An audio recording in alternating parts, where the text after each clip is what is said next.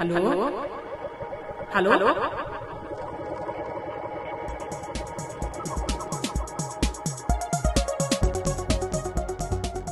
Real Talk über nichts. Der mental-muskulöse Gedankenaustausch von Mimieux und Grisha.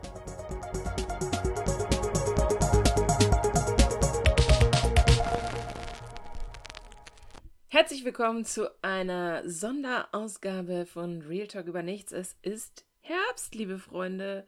Und das Wetter wird kälter. Wir ziehen uns alle in unsere schönen Häuser zurück, unsere Wohnungen, ähm, zünden den Kamin an oder machen uns warme Gedanken. Es ist auch eine Zeit der Märchen.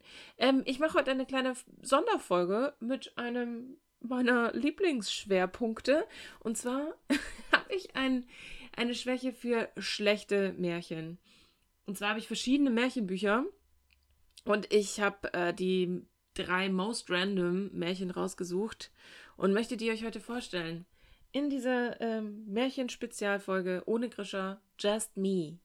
Me on my own. Mimieux. Schön, dass ihr dabei seid auf jeden Fall. ich hoffe, es macht euch ein bisschen Spaß. Immer wenn ich nämlich Besuch habe, dann biete ich meinem Besuch an, gute Nachtgeschichten vorzulesen. Und ich mache das richtig, richtig gerne und dachte, hey, vielleicht kann ich das den Zaubermäusen auch mal machen. Und ich habe äh, drei verschiedene Märchenbücher ausgesucht. Das eine ist, sind nordische Märchen aus Dänemark, Schweden, Finnland und so weiter. Island. Kommen die noch her? Äh, Schweden wahrscheinlich. Ich hab, weiß nicht, ob ich Schweden gesagt habe. Aber auf jeden Fall auch Schweden. Und dann habe ich noch ein Märchenbuch mit afrikanischen Märchen und ein äh, schönes Buch mit kasachischen Volksmärchen. Ich habe einfach mal geguckt, in Märchen geht es ja immer um eine Message. Was diese Message ist, ist aber manchmal ein bisschen schwer zu verstehen. Ich weiß nicht, äh, ich lese sie einfach mal vor und dann gucken wir mal, was die Message sein könnte. Mm, ich fange mit dem ersten Märchen an. Ich fange, weil es so kalt ist, mit den nordischen Märchen an. Und zwar habe ich mir ein Märchen ausgesucht aus Island. Wir hatten ja schon mal eine Gästin aus Island, die liebe Anna. Also falls du es hörst, liebe Grüße. Das ist ein Märchen aus deinem Land. Es heißt Der dankbare Tote.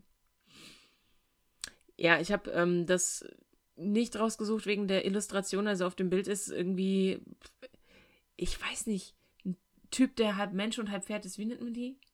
Ein Zentaur, ein Zentaure und eine Zentaurin und äh, viele Köpfe. Vielleicht sind es Trolle, ich weiß nicht, ob die, ob das enthauptete Menschen sind. Denn die Geschichte heißt der dankbare Tote und ich lese die jetzt mal vor und bin sehr gespannt, was die Message dahinter sein könnte. Aufgemerkt. Der dankbare Tote.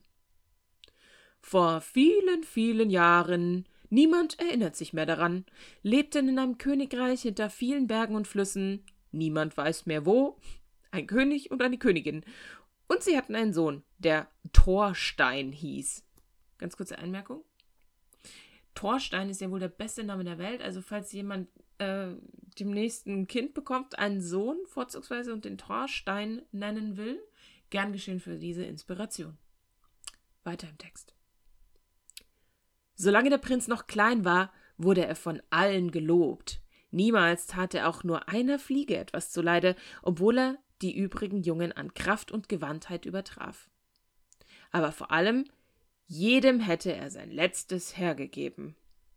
Und gerade Thorsteins Gutherzigkeit wurde zur Quelle allen Übels. Wie es schon in der Welt so geht, hatte er mehrfach falsche als gute Freunde. Sie lockten aus ihm heraus, was sie konnten, so dass die königliche Schatzkammer bald vor Leere gähnte und die Königin vor Gram über des Sohnes Tuns starb. Bald darauf erkrankte auch der alte König. Auch ihn quälte des Prinzen Leichtfertigkeit zu Tode. Das heißt, der Sohn hat jetzt mal spontan seine Mutter und äh, fast auch seinen Vater äh, umgebracht, weil er das Geld zum Fenster rausgeschmissen hat. Kann man schon so sagen. Aber Thorstein blieb ganz allein auf der Welt. Glaubt ihr, er habe sich gebessert? Keine Spur. Stück für Stück verschenkte er das ganze Königreich, und für sich behielt er nur sein Pferd, Falbe, und seines Vaters Schwert. Und so nahm der liebe Prinz mit dem letzten zehn Talern in der Tasche und einem armseligen Ränzel für immer Abschied von seinem Königreich, das ihm ja eigentlich nicht mehr gehörte. Wohin er gehen sollte, darüber zerbrach er sich nicht den Kopf. Er ritt den ganzen Tag durch Felder und Wälder, durch Täler und Gebirge, aber es begegnete ihm keine Menschenseele. Ja, das ist halt auch Island, ne? ganz kurz. Da kannst du halt tagelang durch Täler und Gebirge, Felder und Wälder reiten. Da ist halt auch keiner. Deswegen gibt es auch immer so Apps, äh, mit denen man dann rausfinden kann, ob man miteinander verwandt ist. Aber äh, so Dating-Apps mit Verwandtschaftsgrad. Aber das war wahrscheinlich nicht sein Problem. Jedenfalls, gegen Abend schleppte sich sein Falbe nur noch mühsam vorwärts. Da führte ihn der Weg an das Tor eines großen Gutshofs. Der Prinz schlug mit der Faust an das Tor, das Pferd schlug mit dem Huf dagegen. Keine Antwort. Aber kreischend öffnete sich das Tor von selbst. Der Falbe trottete über den Hof geradewegs in den Stall. Und siehe, aus dem Trog rann klares Wasser und es gab duftendes Heu in Mengen. Als der Jüngling sah, dass sein Pferd gut versorgt war, ging er ins Haus. Also mega, mega weird übrigens hier. Da ist kein Mensch, da ist niemand, der hat tagelang niemanden gesehen.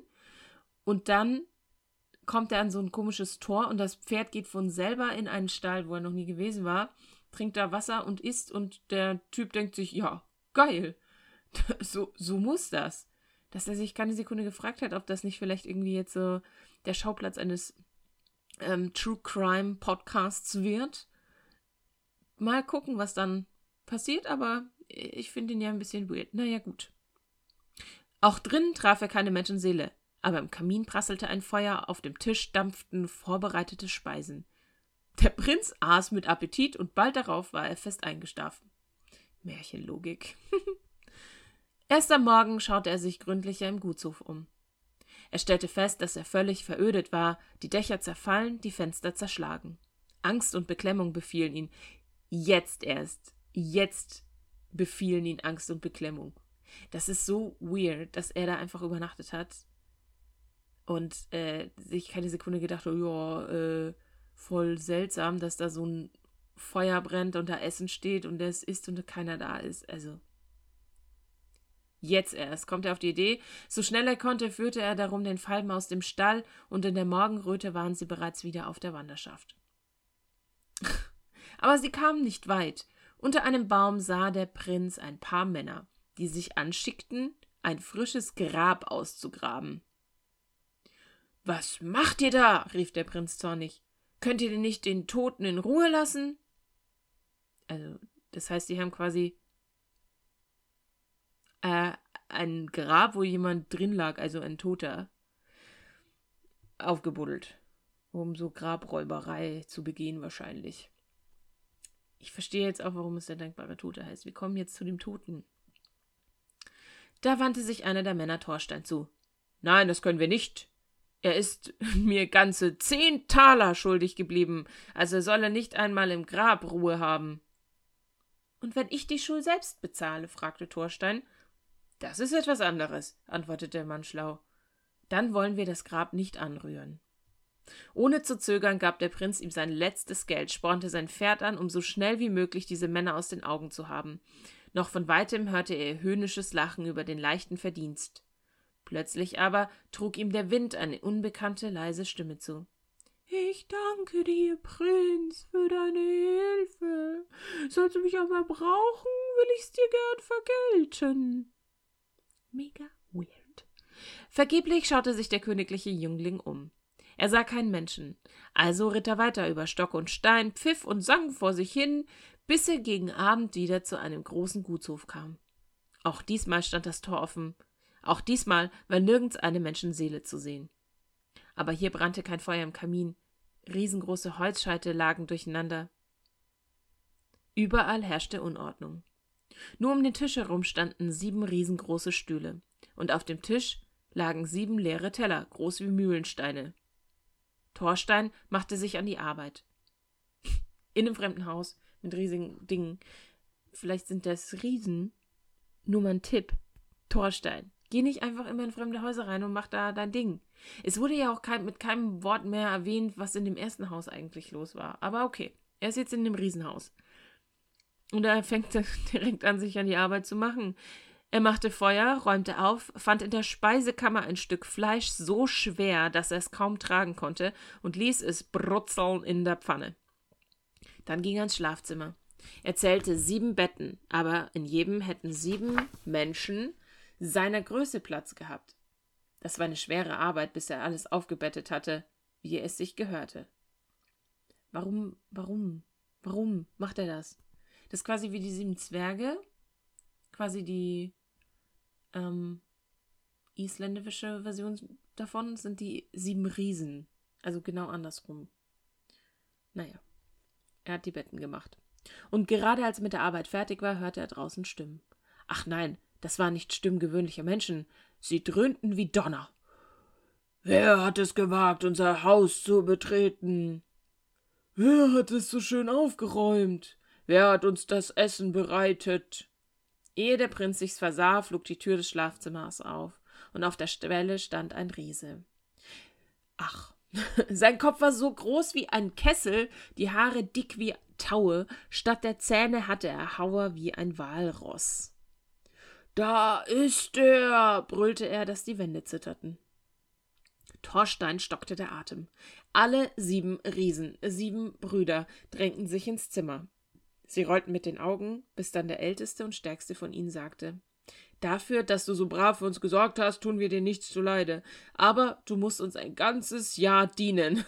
Sonst kommst du nicht lebend davon. Das ist auch wirklich ein schlechter Deal, den er gemacht hat. Weißt du, er wollte da nur pennen oder nur sich ausruhen, bedient sich einfach in fremden Haushalten und jetzt wird er zum einjährigen Sklaven gemacht dafür, dass er ihnen was Gutes getan hat. Ja, so ist das mit Hausfriedensbruch. Das wird mit ein Jahr Freiheitsstrafe bestraft in Island. Tja. Denn was sollte der Prinz tun? Er war froh, dass ihm die Riesen verschonten, und so blieb er bei ihnen im Dienst. Der älteste Bruder übergab ihm den Schlüssel zu allen Räumen des Hauses, damit er überall aufräumen konnte. Nur ein Gemach durfte er nicht betreten. Lange kam es Thorstein nicht einmal in den Sinn, des Riesenverbot zu verletzen, bis er am letzten Tag des Jahres, da seine Dienstzeit enden sollte, in einem abgelegenen Gang des Hauses kam, an dessen Ende er eine feste Eichentür entdeckte. Nach einem Jahr entdeckte er die. Aber keiner der Schlüssel passte, natürlich. Sicher verbargen die Riesen gerade da drinnen ihr Geheimnis. Schnell lief er ins Schlafzimmer, denn er hatte sich erinnert, dass der älteste Riese einen Schlüssel unter dem Kissen verwahrte. Ja, der Schlüssel war da, stellte der Prinz erfreut fest. Ist auch lustig, dass er das alles an seinem letzten Tag irgendwie noch macht und nicht schon vorher versucht hat, da irgendwie wegzukommen oder so. Ja, man geht halt nicht in fremde Häuser, Torstein. Das, das tut dir nicht gut. Er hat jetzt den Schlüssel gefunden. Dann drehte er den Schlüssel siebenmal im Schloss herum. Sieben Sperrriegel gaben nach, und er befand sich in einer dunklen kleinen Kammer. Fast hätte er für Überraschung aufgeschrien. In der Mitte der Kammer stand, an eine mächtige Eichensäule gefesselt. Ein wunderschönes Mädchen. Natürlich. Die blonden Haare flossen ihr bis auf den Boden herunter und sie blickte ihn mit ängstlichen Augen an. Eventuell ist das eine Crossover-Episode mit Rapunzel, aber gucken wir mal, wie es weitergeht. Hab keine Angst, ich tu dir nichts zuleide, beruhigte sie Thorstein. Aber sage mir, wer bist du und was du hier machst? Ich heiße Signy. Oh, ich brauche so eine, eine Prinzessinnenstimme oder eine Frauenstimme. Nee, auf jeden Fall eine Prinzessinnenstimme. Ich heiße Signy und ich bin die Tochter des Königs aus dem Nachbarland. Die Riesen haben mich entführt, weil mich der Älteste zur Frau haben will, aber lieber will ich hier vor Hunger sterben, als ihn heiraten. Ich will alles für dich tun, Prinzessin, was in meiner Kräften steht, sagte Thorstein ernst. Und ich hoffe, wir werden noch heute beide frei. Gerne ging ich mit dir, aber was kannst du gegen sieben Riesen ausrichten? sagte Signy traurig, die Augen voller Tränen. Thorstein blieb aber keine Zeit mehr für eine Antwort. Von draußen waren dröhnende Stimmen zu hören. Die Riesen kamen heim. Oh nein, die Riesen kommen heim. Schnell lief er aus der Kammer, sperrte zu und legte den Schlüssel an seinen Platz. Es war höchste Zeit. Die Riesen setzten sich schon an den Tisch. Es kam ihnen gar nicht in den Sinn, dass der Jüngling ihr Geheimnis ausgekundschaftet haben könnte. Sie ließen sich das Essen schmecken und bedauerten, dass sein Dienstjahr so schnell verflossen war. Nochmal ganz kurz, der Typ ist dafür bekannt, in fremde Häuser einzubrechen, da rumzuschnüffeln und sich an allem zu bedienen, was da ist. Und sie kommen nicht auf die Idee, dass er auch in ihrem Haus, in dem er seit einem Jahr lebt, herumschnüffelt. Alleine, dass er nicht mitgekriegt hat, dass da noch ein Mensch irgendwie eingesperrt ist. Die sind alle nicht besonders schlau in dieser Geschichte. Naja, die Riesen baten ihn, noch da zu bleiben, sie würden ihn reich belohnen, aber der Prinz blieb beharrlich. Ich habe euch die ganze Zeit lang gedient und verlangte nichts anderes als meine Freiheit. Wohl oder übel mussten sie ihn ziehen lassen. In dem Augenblick sahen sie gar nicht so böse aus, wie sie wirklich waren. Jeder andere wäre froh gewesen, mit heiler Haut die Behausung der Riesen verlassen zu können, aber Thorstein musste in einem Fort an die schöne Signy denken. Er verbarg sich mit den Falben in der Nähe des Hauses und wartete, bis die Nacht hereinbrach. Als es endlich stockdunkel war, machte er sich auf den Rückweg. Lautlos schlüpfte er durch das Tor und schlich so schnell er nur konnte ins Schlafgemach. Die Riesen schnarchten, dass die Wände zitterten, und so konnte der Jüngling ohne Schwierigkeiten den Schlüssel zur Kammer nehmen und dann rasch zur gefangenen Prinzessin. Glücklich gelangte sie vors Tor, wo sie der Falbe erwartete. Das war ein Ritt. Da gibt es dann jetzt inhaltlich ein paar so Zeitsprünge. Also, die sind jetzt, der hat jetzt die Prinzessin da rausgeholt, ohne dass sie es gemerkt haben. Eigentlich mega spannend, aber nee, die sitzen jetzt schon auf dem Pferd und das war wohl aufregend. Von den Hufen des Pferdes sprühten Funken. Thorstein sang und pfiff vor sich hin, hielt Siggi fest in den Armen, und so jagten sie über Stock und Stein dahin. Sie ritten lange, und es schien, als wären sie schon in Sicherheit, aber gerade als sie das Meeresufer erreicht hatten, hörten sie schreckliches Stampfen hinter sich. Die Riesen waren ihnen auf den Fersen. Mit einem Riss am Zügel brachte Thorstein den Falben zum Stehen. Er sprang herunter, und während die Prinzessin das Pferd beiseite führte, ging er den Riesen mit gezücktem Schwert entgegen. Im selben Augenblick hörte er nach langer Zeit wieder die leise Stimme. Fürchte nicht ich helfe dir. Ja, den haben wir total vergessen. Der dankbare Tote, den gibt es ja auch noch. Äh, die der da die 10 Taler noch ähm, ausgelöhnt hat. Der ruft jetzt, fürchte nichts, ich helfe dir. Und schon waren die Ungeheuer da. Der erste, zweite und dritte, alle sieben Brüder, gingen mit ihrem gekrümmten Dolchen auf den Prinzen los aber mit Blitzesschnelle sauste sein Schwert durch die Luft und die sieben Riesen lagen im Gras wie niedergemäht. Signey hatte kaum Zeit, einen Freudenruf auszustoßen, als weit draußen auf dem Meer ein Schiff auftauchte und sich ihnen mit vollen Segeln näherte. Es war das königliche Schiff von Signis Vater. Das ist ganz kurz, das war. Was ist das denn für ein Timing? Als hätten die das geahnt dass sie jetzt freikommt, kommt der Vater ähm, plötzlich. Nach wie langer Zeit? Nach wie lang war die da eingesperrt? Ja, aber die königlichen Segel des Vaters kamen. Nun schien es, als wäre das Märchen gut und glücklich zu Ende. Thorstein ritt nochmals auf seinem Falben zur Behausung der Riesen und brachte von dort so viel Gold und Edelsteine, die sie geraubt hatten, mit, dass er sich ein ganzes Königreich hätte dafür kaufen können. Und so bestiegen sie das Schiff. Also ganz kurz, wir müssen noch schnell einen Raub begehen. Weil ich habe ja alles verschenkt, ich äh, Typico-Opfer. Aber weder die Prinzessin noch der Prinz ahnten etwas von der bösen Absichten des Schiffkapitäns. Oh, ein Twist, ein Twist. Der alte König hatte ihm nämlich Signy zur Frau versprochen und noch dazu das halbe Königreich, wenn er seine Tochter befreite. Und nur sollte er einen anderen dienen? Freilich tat er überaus freundlich. Er ließ die schmackhaftesten Speisen und Getränke auftragen und bewirtete sie bis spät in die Nacht, bis alle vor Müdigkeit schliefen. Darauf hatte Raut gewartet. Raut ist, glaube ich, der Kapitän. Mit Hilfe einiger Seeleute legte er den schlafenden Prinzen in ein kleines Boot, das er auf den sturmgepeitschten Meer aussetzte. Der hat echt einen tiefen Schlaf, der Mann. Erstaunlicher Typ. Das Schiff verschwand im Dunkel der Nacht, während das Boot wie eine Nussschale auf den Wellen schaukelte. Als der Prinz am Morgen erwachte, wurde er starr vor Schreck. Ringsumher nichts als das weite Meer. Es schien ihm, als jagte der eiskalte Wind die Wassermassen alle gegen sein kleines Boot, das jeden Augenblick zu kentern drohte, aber im Brausen des Sturmwindes hörte er plötzlich ein wohlbekanntes Raunen. Keine Angst, Prinz. Und wie durch ein Wunder beruhigte sich das Meer, nur der Nordwind verlor nicht an Kraft und jagte mit eisigem Atem das Boot über die Wasserfläche. Kurz darauf verlangsamte sich die Fahrt.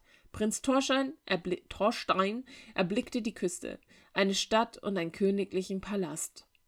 Geradewegs zu dem Palast brachte ihn das Boot, und als er einen Küstenwächter befragte, erfuhr er, dass er sich im Königreich von Signis Vater befand.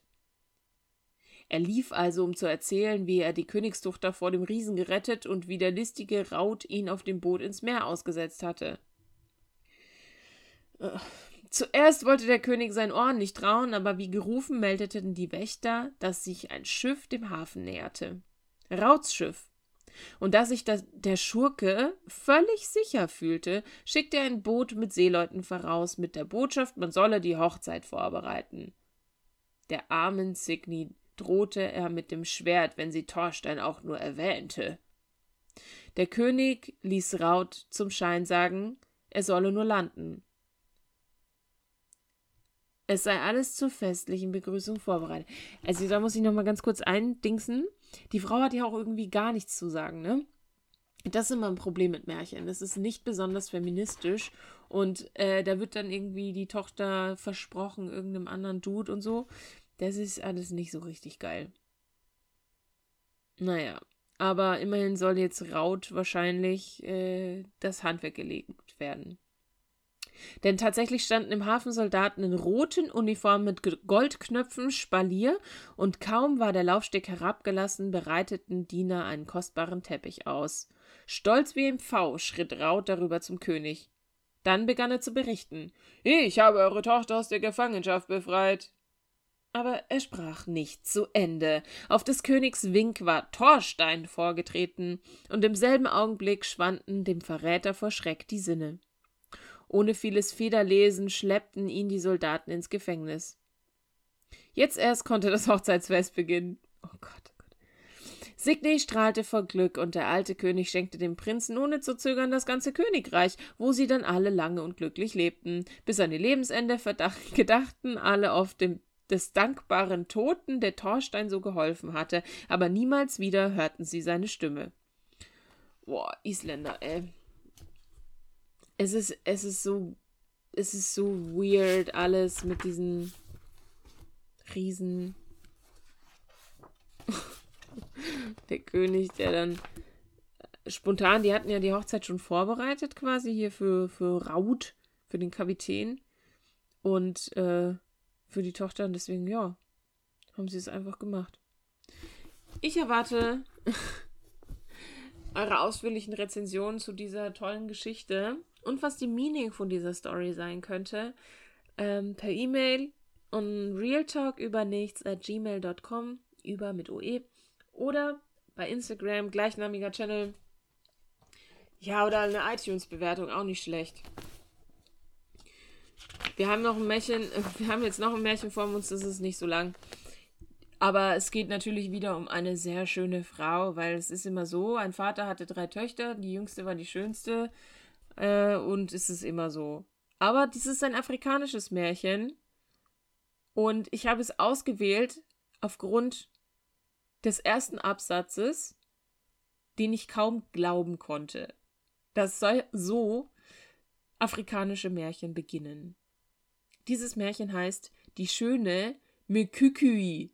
Ich weiß nicht, ob das richtig ausgesprochen ist, aber es wird geschrieben M-E-K-Ü-K-Ü-I.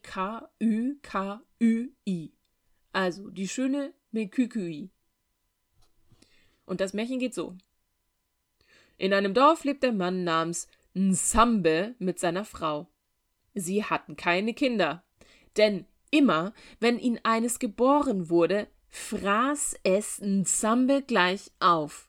Darunter litt die Frau fürchterlich, und deswegen nahm sie sich vor, wenn ich wieder ein kind zur Oh, das war schwierig. Wenn ich wieder ein Kind zur Welt bringe, so will ich es im Wald verstecken. Nzambe soll davon nichts erfahren. Was führen die für eine Ehe? Was ist das für ein Mann, der seine Kinder auffrisst? Und der dann, also, und sie häufig schwanger ist und jedes Mal isst er die auf. Weird. Weird, weird, weird. Ich, ich hoffe, das ist kein sehr bekanntes Märchen ähm, in Afrika, aber es ist, es ist auf jeden Fall eins der weirdesten vielleicht. Okay, weiter im Text. Gesagt, getan. Als sie wieder ein kleines Mädchen gebar, versteckte sie es in einer Höhle im Walde. Ihrem Mann aber sagte sie, das Kind sei tot zur Welt gekommen. Jeden Tag ging sie ihr Kind besuchen, brachte ihm Nahrung und pflegte es. Sie gab ihm den Namen Obel, nach einer Pflanze, die der Sonne geweiht war. Es war ein ganz besonderer Name, denn gewöhnlich wurden die Mädchen im Lande nach Pflanzen genannt, die dem Mond geweiht sind. Aha, wieder was gelernt? Mädchen werden nach dem Mond benannt. Deswegen sagt man auch die Mondin.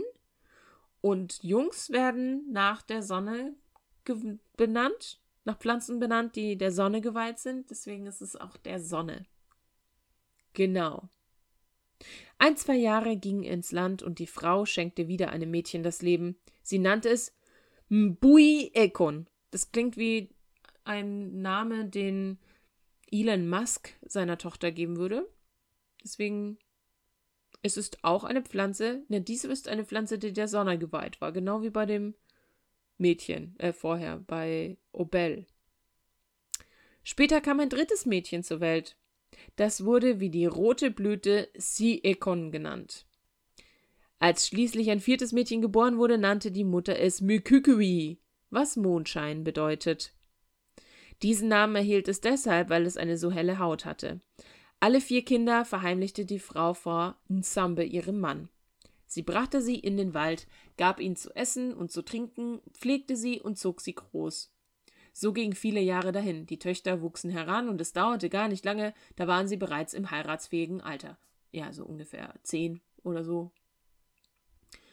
Ähm, die lebten zehn Jahre in der Hütte im Wald und wurden von nach Blumen benannt und nach Mondschein. Und der Vater sollte sie nicht aufessen. Aber jetzt sind sie vielleicht auch zu groß und zu zäh, schmeckt ihm auch nicht mehr. Nun lebten im Nachbardorf ein Jüngling, der sich als Jäger einen Namen gemacht hatte. Als er einmal im tiefen Wald den Wild nachstellte, kam er auch zu der Höhle, in der Nzambes Töchter hausten. Vor dem Weiß man eigentlich, wie die Frau heißt, habe ich mich gerade gefragt. Ich glaube nicht. Ich glaube, die hat keinen Namen. Man weiß nur, wie der Typ heißt. Das ist ja auch mies. Er ist der Dove und die, das heißt immer seine Töchter. Naja, das ist echt nicht so feministisch. Vor dem Eingang sah er die schöne Mekükui.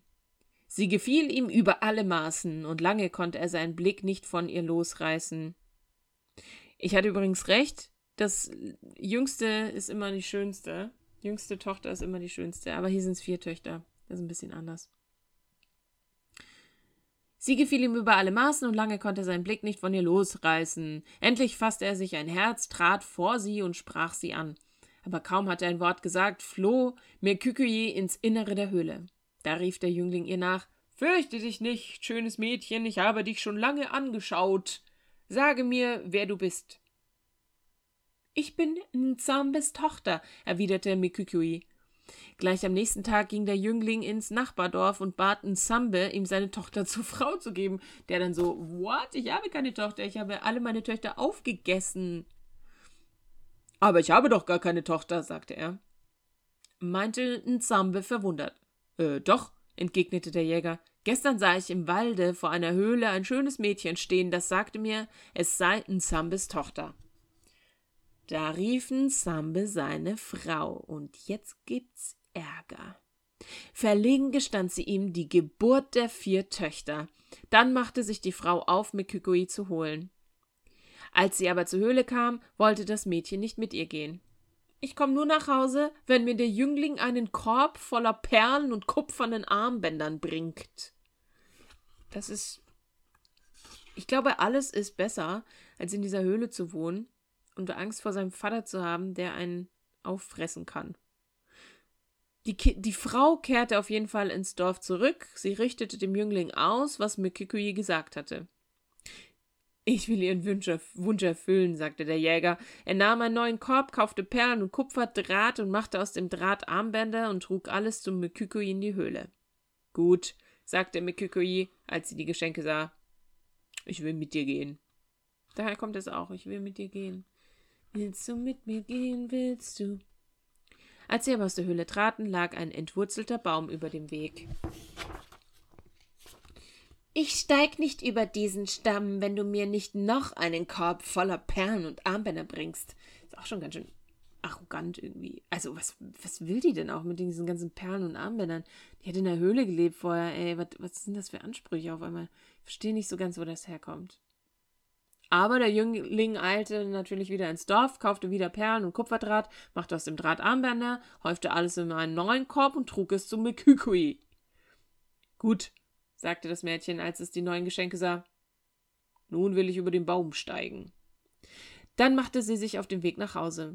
Als sie das Dorf erreicht hatten, blieb Mikukui vor Nsambes Haus stehen und sagte ich betrete dieses Haus nicht eher, und jetzt kommt's, was will sie wohl, bevor du mir nicht noch einen Korb voller aha, Perlen und Armbänder bringst. Sie hat jetzt schon zwei Körbe voller Perlen und Armbänder, die sie, weiß ich nicht, trägt sie die oder trägt er die in so einem Rucksack dabei oder jedenfalls will sie noch einen. Und was sagt der Jüngling? Für dich tue ich alles. Er eilte davon und brachte noch einen Korb voller Schmuck. Jetzt endlich war Mekükui zufrieden, und sie willigte ein, des Jägers Frau zu werden. Auch Nsambe hatte nichts dagegen einzuwenden. Einige Tage später sagte er zu seinem Schwiegersohn äh, Ohne dich wüsste ich gar nicht, dass ich vier erwachsene Töchter habe. Nimm dir also Mekükui zur Frau. Sie sei dein. Ist mir egal. Gib aber acht, dass kein Fremder sie jemals berührt. Vor allem aber pass auf, dass sie niemand ob ihrer Schönheit lobt. Warum will er das nicht? Hat er Angst davor, dass die sich einen anderen Vater sucht? Oder warum hat er Angst davor, dass ihre Schönheit gelobt wird? Er kann froh sein, dass äh, da irgendwas noch überhaupt zustande gekommen ist mit diesem Erbgut. Das ist glaube ich, nicht so richtig. Nie so richtig geil. Sie soll auf jeden Fall nicht gelobt werden. Der Jäger dankte natürlich in Zambe und führte seine Braut in sein Heimatdorf. Nach einiger Zeit sprach der Mann zu Mikukui: Ich muss für ein paar Tage auf die Jagd. Aber fürchte dich nicht, du armes Wesen, das nicht auf sich alleine aufpassen kann, aber viele, viele Jahre in einer Höhle gelebt hat. Meine Schwester wird bei dir sein. Sie wird dich vor allem Bösen bewahren. Dann befahl er seine Schwester, Mekükui zu behüten. Keiner dürfte sie berühren und niemand dürfe ihr sagen, dass sie schön sei. Die Schwester versprach es. Zufrieden und beruhigt zog der Mann auf die Jagd. Als aber die Schwester Mekükü, die schön wie das Mondlicht war, zum ersten Mal sah, umarmte sie sie und rief aus: Wie schön du bist, Mekükui! Oh, das ist ein Fehler gewesen. Denn jetzt passiert nämlich was, das sagt man nämlich nicht. Man darf nämlich nicht nette Dinge sagen und ähm, Menschen umarmen. Das wollen wir nicht. Das ist, glaube ich, die Message. Mal gucken, wie es noch weitergeht, aber kaum hatte sie das ausgesprochen, da verwandelte sich Mekikui in einen hässlichen Affen, der sogleich auf einen Baum sprang und entfloh. Alles klar. Als der Jäger von der Jagd zurückkehrte und erfuhr, dass sich zugetragen hatte, war er sehr traurig, denn zugleich ging er zu Nsambe, um ihn um Rat zu bitten. Hm, er ist gar nicht überrascht und sagt, ich sehe, lieber Schwiegersohn, sagte Nsambe, nachdem er von dem Unglück gehört hatte, dass du schuldlos bist, aber Rat weiß ich auch nicht. Ich will dir jedoch Obel, meine älteste Tochter, mitgeben, wenn du, damit du nicht so traurig bist. Ich habe noch ein paar, äh, die sind die fragt man auch nicht, aber jetzt ist halt die eine ist ein Affe, dann gibt es eben die älteste Tochter. Und der Jäger sagt, klar, ich nehme die mit. Und Obel sagt nix, weil sie nichts zu sagen hat. Aber das Glück wollte nicht zu ihm zurückkehren, denn seine Gedanken weilten ständig bei Mekykio und auch Obel beweinte Tag und Nacht ihre arme Schwester. Einmal, als Obel aufs Feld gegangen war und die Erdnüsse jätete, sah sie plötzlich einen hässlichen Affen aus dem Wald kommen. Und es war Mikükui. Sie kam aufs Feld, legte ihr Tierkleid ab und umarmte die Schwester. Das heißt, sie kann das ausziehen und also und ist dann wieder ein Mensch? Verstehe ich nicht so ganz. Warum beweinst du mich immer? Ich bin doch nicht gestorben, versuchte sie die Schwester zu trösten. Du bist nicht gestorben, aber du hast dich in ein garstiges Tier verwandelt. Das ist genauso, als wärst du gestorben, meinte Obel. Lass das weinen, sagte Mekiki. Ich will von nun an jeden Tag zu dir aufs Feld kommen und dir helfen. Aber du darfst niemandem etwas davon sagen, sonst würden wir uns nie wiedersehen. Okay. So geschah es dann auch, und Mikikoye kam jeden Tag zu Ubel aufs Feld. Gemeinsam arbeiteten die Schwestern bis zum Abend. Begann es dann zu dämmern, streifte mir Kükui wieder das Affenfell über und verschwand in den Wald. Wenn sie, warum macht, warum geht sie nicht einfach wieder nach Hause und zieht das Affenfell aus, wenn sie es doch könnte? Warum? Was soll diese Metapher? Ja, auf jeden Fall ging das einige Tage so. Einmal aber fiel es dem Jäger auf, dass Obel wie ausgewechselt war. Sie lachte wieder und auch die Feldarbeit ging ihr rascher als sonst von der Hand. Und als er sie eines Abends fragte, was das alles zu bedeuten hatte, gestand Obel, dass Mekükei ihr bei der Arbeit helfe. Äh, warte, sagte der Mann. Morgen gehe ich mit dir. Wenn dann Mekükei Fell auszieht, werfe ich es schnell ins Feuer. Dann nehmen wir Mekükei mit nach Hause. Gesagt, getan. Am nächsten Tag ging der Mann mit Obel aufs Feld, versteckte sich im Wald und wartete auf Mekükui. Und tatsächlich, nach einem Weilchen kam Mekükui. Aber diesmal wollte sie ihr Affenfell nicht ablegen. Vielleicht, weil sie dann komplett nackt wäre und sich von ihrem Mann geschämt hätte und von ihrer Schwester nicht? Ich weiß nicht. Ich habe das Gefühl, dass noch jemand hier ist, sprach sie zu Obel. Wer sollte hier sein? sagte Obel. Kein Mensch ist hier. Ich will dir glauben, Schwesterlein, aber merke dir, wenn mich hier jemand in Menschengestalt sieht, so sehen wir uns nie, nie wieder und niemals werden wir wieder ein Wort miteinander reden. So sprach Meküki und zog das Affenfell aus. Im gleichen Augenblick kam der Jäger herbeigeeilt, warf das Affenfell ins Feuer und umarmte Mekükui. Er ließ sie nicht eher los, bevor das Fell verbrannt war. So wurde aus dem Affen wieder das Mädchen Meküki. Doch sie, so schön sie auch wieder vor ihrem Manne stand, sie war stumm. Aha.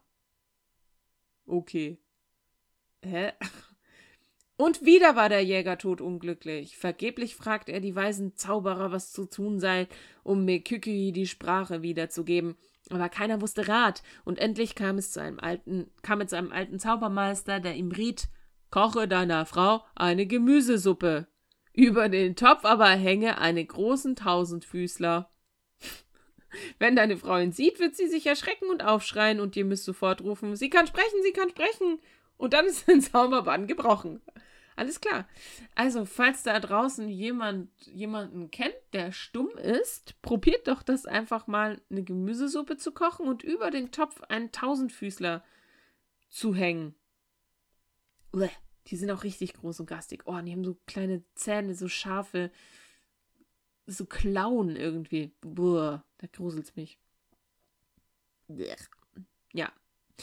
Aber vielleicht könnt ihr so den Bann brechen falls es ein Bann ist, ist es natürlich auch ähm, ziemlich diskriminierend für Menschen mit Behinderung, aber es ist äh, auch ein ziemlich sexistisches Genre. Diskriminierendes, sexistisches Genre, diese Märchen. Jedenfalls dankte der Mann dem Zauberer und befolgte seinen Rat. Er lud alle Verwandten und Bekannten ein, kochte einen Topf Gemüsesuppe und hängte über den Topf einen großen Tausendfüßler, und dann forderte er Mykykye auf, zum Mittagessen zu kommen. Als Mykykye den scheußlichen Tausendfüßler erblickte, schrie sie tatsächlich auf. Und alle riefen freudig sie kann widersprechen. Mikiki kann widersprechen. Und so hatte Mikike die Sprache wiedergefunden, und wie ehedem lebte sie mit ihrem Mann glücklich und zufrieden. Opel aber ging wieder heim zu ihrem Vater. Ende. Okay, wow. Was zum Geier soll diese Geschichte bedeuten? Was ist die Moral davon? Warum, also warum in der Welt erzählt man irgendwelchen Kindern diese Geschichte? Was sollen die denn davon mitnehmen? Ey, falls ihr eine Idee habt, wieder der Aufruf, schreibt uns eine Mail. Es ist. Es ist so weird. Märchen sind so weird. Ich lieb's. Nice. Alles klar, kommen wir von dem äh, warmen Kontinent im Süden nach, in ein Land, aus dem äh, viele meiner russlanddeutschen Freunde, kommen, nämlich Kasachstan. Und äh, das ist ein kasachisches Märchen. Ich kann euch mal sagen, dieses Märchen ist mit einem Wort zu beschreiben, das ich schon häufiger verwendet habe in diesem Zusammenhang, nämlich weird. Ich muss mal ganz kurz gucken, ey. Weil äh, da gibt es nämlich auch ein Bild dazu. Auf dem Bild ist zu sehen eine Frau, die am Strand liegt im Wasser. Und da ist irgendwie ein Drache und der ist irgendwie zerschnitten in mehrere Teile und da ist sehr viel Blut. Also es klingt nach einer guten gute Nacht Geschichte für Kinder und Erwachsene. TKKG aus Kasachstan. Und es geht natürlich wieder um eine schöne Frau, wahrscheinlich die jüngste Tochter von jemandem. Und diese Geschichte heißt Die schöne Mirschan oder Mirschan und der Herrscher des Unterwasserreichs. Und es geht so. Es war einmal eine arme Witwe. Sie hatte eine einzige Tochter, das schönste Mädchen in der Sippe, natürlich. Und sie hieß Mirschan. An einem warmen Tag gingen die Mädchen zum Fluss baden und nahmen Mirschan mit. Als sie ins Wasser liefen, sagten die Mädchen, Wie schön du bist, Mirschan. Und sie verwandelte sich in einen Affen. Nein, diesmal nicht. In Kasachstan verwandelt man sich nicht in einen Affen, sondern da sagen die Mädchen andere Sachen. Denn wenn der Chan dich sehe, würde er sagen, Mishan, du mein Sonnenschein. Ich geb dir alle meine Schätze, nur werde mein. Das ist ein Lied auch von Grupp Teckern. Mishan, du mein Sonnenschein, ich geb dir all meine Schätze. Nur, nur werde mein. Ich habe es ein bisschen falsch gesungen, aber ihr wisst, ihr kennt, ihr kennt den Schnack. Und Mirschan, weil sie so keine Komplimente annehmen kann, sagt, sie schlug verschämt die Augen nieder und sprach, Warum spottet ihr über mich? Der Chan würde mir keinen einzigen Blick schenken. Ich bin doch die Ärmste im ganzen Aul. Ich weiß weder, was ein Chan ist, noch was ein Aul ist, aber das kann ja vielleicht nachreichen. Kaum hatte sie die Worte gesprochen, da schäumte das Wasser, und aus der Tiefe drang eine mächtige Stimme. Mirschan, du mein Sonnenschein, ich geb dir all meine Schätze, werde mein. Die erschrockenen Mädchen rannten kreischend ans Ufer, packten ihre Sachen und liefen in den Aul. Mirschan vergaßen sie. Das sind richtige Freundinnen. Die haben sie einfach im Stich gelassen, da am Strand mit einem mit einer mächtigen Stimme und man weiß noch gar nicht, was das ist. Ein Fisch oder was ist das, was da so gesungen hat. Oder der Triton, der König, der Meerjungmann-König. Aber Mirschan blieb am Ufer. So stand das schöne Mädchen am Ufer und sah auf ihrem Kleid eine siebenmal geringelte Riesenschlange liegen. Okay. Muss man eine Triggerwarnung aussprechen für Leute, die keine Schlangen mögen? Es ist auf jeden Fall eine riesige Schlange, die auf einmal auf ihrem Kleid liegt, am Strand. Die hob den Kopf und schaute sie unverwandt an. Mirschan, dummer Sonnenschein, sprach die Schlange. Ich bin der Herrscher der, und des Unterwasserreichs. Ich liebe dich mehr als mein Leben. Hat sie jetzt mal gesehen? Von, vom Wasser aus, durch das gebrochene Licht und hat gesagt, ich liebe dich mehr als mein Leben. Ist auch eine Ansage, ne? Ähm, also, falls ihr mal eine Frau beeindrucken wollt, sagt einfach: Ich liebe dich mehr als mein Leben werde mein. Ich schenke dir meinen Kristallpalast. Solange es nicht der Palast von Kristall ist. Also, Kristall, you know. Egal. Willige ein. Bist du bereit, mich zu heiraten, hältst du dein Kleid zurück. Wenn nicht, ziehe ich dich auf den Grund des Flusses. Was wirst du dann tun? Okay, wow. Hat er sie ausgezogen dann? Und will sie auf den Grund des Flusses ziehen? Ist auf jeden Fall viel mit Freiwilligkeit hier in diesen Märchen. Und Meschan war zu Recht fassungslos. Außer sich vor Schreck willigte sie ein. Da war die Schlange auch schon wie vom Erdboden verschluckt. Nur die Wellen kringelten sich und plätscherten ans Ufer. Das Mädchen zog sich eilig an. Das heißt, sie war wirklich nackt. Sie, ach so, ja, die waren ja schwimmen. Ja, okay, alles klar. Cool. Das Mädchen zog sich eilig an und lief den Freundinnen nach. In der Jurte fiel sie vor der Mutter nieder und weinte bitterlich. Was hast du, Töchterchen? fragte die Witwe besorgt. Wer hat dir etwas zuleide getan? Nun erzählte Mirschan, was sich zugetragen hatte, und rang die Hände. Was soll nur werden? Ich hab mein Ja-Wort gegeben. Darf man denn sein Wort brechen? Das ist jetzt eine moralische Frage. Schreibt's uns in die iTunes-Kommentare. Darf man sein Wort brechen? Oder nicht? Die Mutter streichelte ihren Kopf, drückte sie an sich und tröstete sie. Sei ruhig, mein Kind. Die schreckliche Schlange hast du dir wahrscheinlich eingebildet. So etwas gibt es doch gar nicht. Bleib zu Hause und rühr dich nicht über die Schwelle. Eine Woche verging, und Mirschan wurde wieder fröhlicher. Die Mutter ließ keinen Schritt aus der Jurte, ließ sie keinen Schritt aus der Jurte machen und ging auch selbst nicht weit fort. Eines Tages schaute die alte Witwe aus der Tür und erstarrte vor Entsetzen. Oh weh, wir sind verloren. Soweit das Auge reicht, kriechen schwarze Schlangen vom Fluss her auf unsere Jurte zu. Ekelhaft.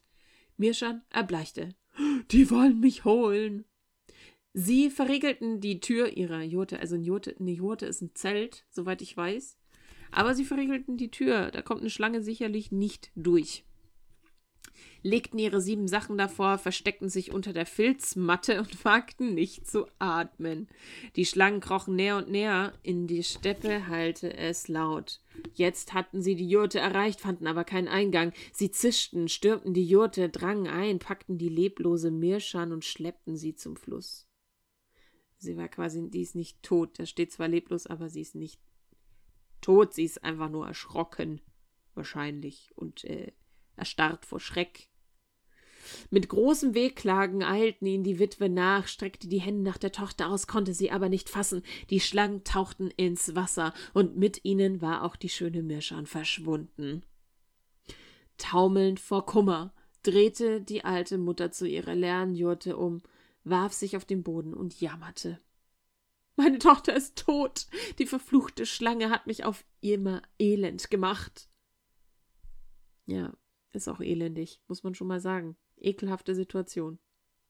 Monat für Monat verrann, die Zeit verstrich, die einsame Witwe wurde ganz gebrechlich, ihr Rücken krumm, das Haar weiß.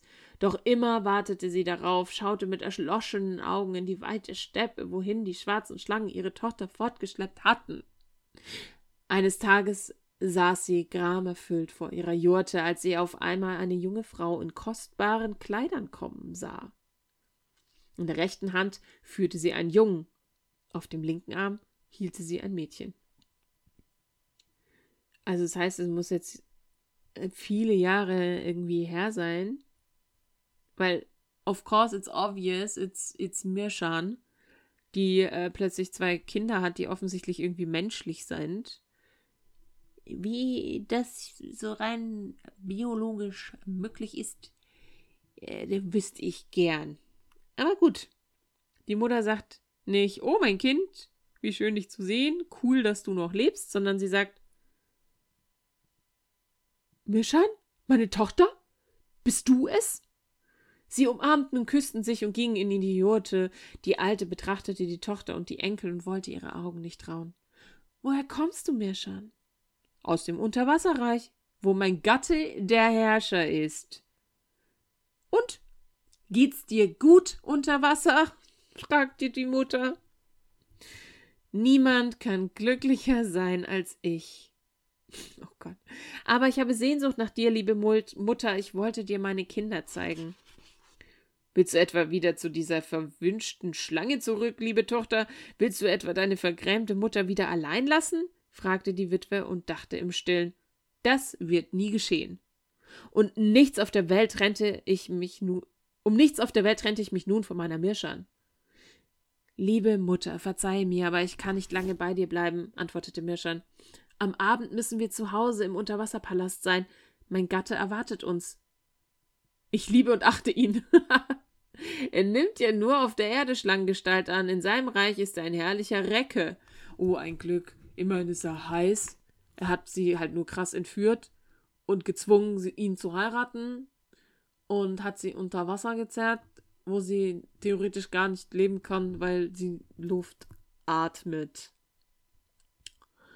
Voll romantisch. Es ist wohl unser Los. Aber wie findest du den Weg in unseren Unterwasserbereich zurück? fragte die Mutter. Ganz einfach. Ich gehe ans Ufer und rufe, Ahmed, Ahmed, deine Frau ruft dich, zeig dich, mein Sonnenschein, tauche auf aus dem Tiefen. Und sofort steht mein Gatte vor mir und führt uns in den Palast. Aha, jetzt weiß ich, was zu tun ist, dachte die Alte. Sie begann zu weinen und flehte die Tochter an. Wenn du nicht für immer bleiben willst, so verweile wenigstens eine Nacht in deiner Jurte. Mirschan bekam Mitleid mit der alten Mutter und willigte ein, bis zum Morgen zu bleiben. Da freute sich die Alte und wurde zu insehens jünger. Ist nämlich so, wenn man sich freut, wird man jünger und nicht älter, auch wenn man die Alte ist. Der Tag ging zur Neige, die Nacht brach an, die Kinder schliefen ein, auch die schöne Mirschan fiel in den tiefen Schlaf.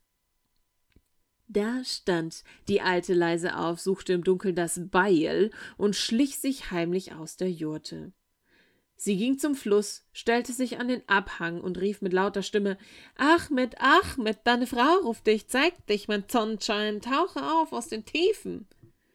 Im selben Augenblick tauchte die Schlange aus dem Wasser auf, legte den Kopf ans Ufer und sprach zärtlich Endlich bist du wieder da, meine Mirschan. Wie habe ich dich erwartet? Ich bin vor Sehnsucht nach den Kindern fast vergangen. Ohne Zaudern schwang die Alte das Beil und schlug der Schlange den Kopf ab. oh Gott. Der Kopf rollte am Ufer entlang, das Wasser im Fluss färbte sich blutrot von ihrem Schwiegersohn, Schwiegerschlangensohn. Am Morgen wachte Mirschan auf, nahm die Kinder und verabschiedete sich von der Mutter. Lebe wohl, Mutter, in einem Jahr komme ich wieder. Und die schöne Mirscham näherte sich dem Fluss, den Jungen an der Hand, das Mädchen auf dem Arm. Sie stellte sich ins Wasser und rief dem Gatten: Achmed, Achmed, deine Frau ruft dich, zeige dich, mein Sonnenschein, tauche aus, aus dem, auf aus den Tiefen. Und obviously antwortet niemand. Mirschan wartete ein Weilchen und rief dann abermals: Achmed, Achmed, deine Frau ruft dich, zeig dich, mein Sonnenschein, tauche auf aus den Tiefen. Der Herrscher des Unterwasserreichs aber ließ sich nicht blicken. Da war Mirschan traurig, schaute auf den Fluss, und der war blutrot. Das heißt, die hat noch gar nicht gecheckt, dass das schon vorher blutrot war. Ist die blind oder ist die einfach nur blöd? Weiß man das? Das ist auch, vielleicht hat die auch so eine Art Stockholm-Syndrom, dass sie sich dann doch irgendwie in ihren Ver Entführer verliebt hat. Jedenfalls sagt sie dann zu den Kindern: Euer Vater ist tot. Ich trage Schuld daran. Was soll nun mit euch Waisenkindern werden? Ich korrigierte, das sind Halbwaisen und das war früher schon manchmal so. Sind halt jetzt Halbwaisen. Durch einen Tränenschleier schaute sie die Kinder an und sprach Du, mein Töchterchen, werde eine Möwe. Flieg dicht über dem Wasser, und du, mein Söhnchen, werde eine Nachtigall, singe Morgengrauen deine Lieder, und ich, eure heimatlose Mutter, werde ein Kuckuck, hüpfe von Nest zu Nest, traure dem Gatten nach, Kuckuhe freudlos. Nachdem sie das gesagt hatte, verwandelten sich alle drei in Vögel, flatterten mit den Flügeln und flogen in verschiedene Richtungen. Ende. Und die Moral von der Geschichte, die weiß ich leider nicht. Ja, so liebe Freunde, das waren drei äh, sehr moralische und weisheitsvolle, wie nennt man das denn, gehaltvolle Geschichten aus Kasachstan, Afrika und Island. Ähm, ich hoffe, ihr konntet es auch ein bisschen genießen. Ähm, wenn ihr genauso viele Fragen habt wie ich, was jetzt mit diesen ganzen Frauen in den Geschichten passiert ist und ähm, ob der Tote sich noch irgendwann mal gemeldet hat, dann meldet euch gerne bei uns. Und äh, ja, das war die Sonderfolge. Ein Herbstspezial quasi. Ihr könnt euch jetzt nochmal einen Tee machen und ins Bett legen. Vielleicht einen Beruhigungstee. Diese Geschichten waren jetzt nicht so richtig gute Nacht geeignet. Ich wünsche euch trotzdem eine tolle Zeit, bis wir uns wieder hören. Äh, ja, das Förmliche schreibt uns auf Instagram. Real Talk über nichts ist unser Channel. Oder schreibt uns eine E-Mail an realtalkübernichts at gmail.com und lasst uns eine Bewertung auf iTunes da schreibt in die Kommentare, wie ihr diese Märchen fandet und ähm, ob sie im Vergleich zu Grimms Märchen mithalten können oder eher abstinken was ich insgesamt von Märchen halte. Ich finde, da kann man pädagogisch auch gut äh, drüber diskutieren. Das mache ich dann, wenn Grisha wieder da ist. Bis dahin, macht's gut. Habt eine schöne, erholsame Zeit. In Berlin sind jetzt Herbstferien. Ich werde das genießen. Ich hoffe, ihr auch. Bis zum nächsten Mal und ciao.